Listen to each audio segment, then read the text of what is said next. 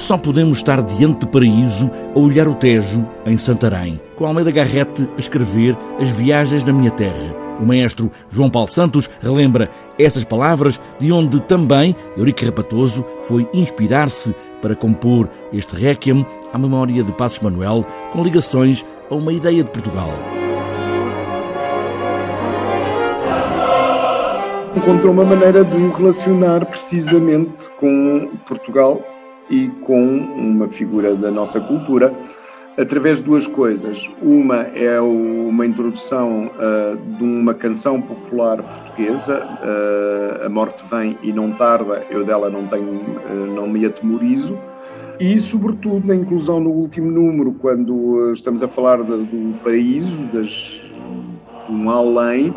de um texto de Almeida Garrett que foi escrito em casa de Passos Manuel, em Santarém, a contemplar o Val do Tejo, texto esse que se encontra nas Viagens na Minha Terra, um, e em que, de certo modo, o que Garrett diz é um, uma, uma, visão destas, é de certo uma visão equivalente à do paraíso. 30 músicos da Orquestra Sinfónica Portuguesa, 34 vozes do coro do Teatro São Carlos, dispostas em altura, no palco, para poderem estar distantes para este requiem encomendado pela Fundação Passos Canavarro para dar ao barítono a voz profunda dessa missa, um sinal de esperança em vez do profundo escuro da morte à luz neste Requiem. O Requiem uh, não, é o, não é, na história da música, o primeiro Requiem a ter uh, uma boa parte com barítono, nomeadamente, se quisermos, o, o Requiem de Forré, que é obviamente também uma referência neste caso. Mas eu creio que houve uma preocupação da parte do Eurico, isto é sempre difícil a gente estar a falar de um compositor, pela cabeça dele, mas acho que houve uma preocupação de não, um, não ser uma coisa, de fazer com que o texto do Requiem fizesse sentido uh, numa homenagem e não propriamente fosse. Um,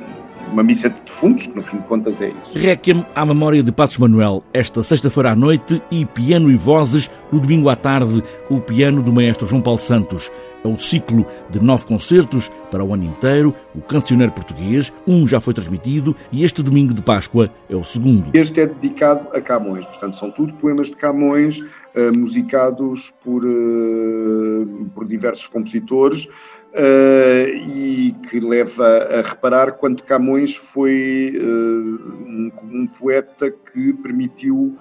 uh, aos compositores escreverem aquilo que eles quisessem, desde as canções mais leves ao, aos dramas mais pesados. Poemas de Camões, domingo à tarde, às quatro, num cancioneiro português, no Teatro Nacional de São Carlos, tudo ainda online.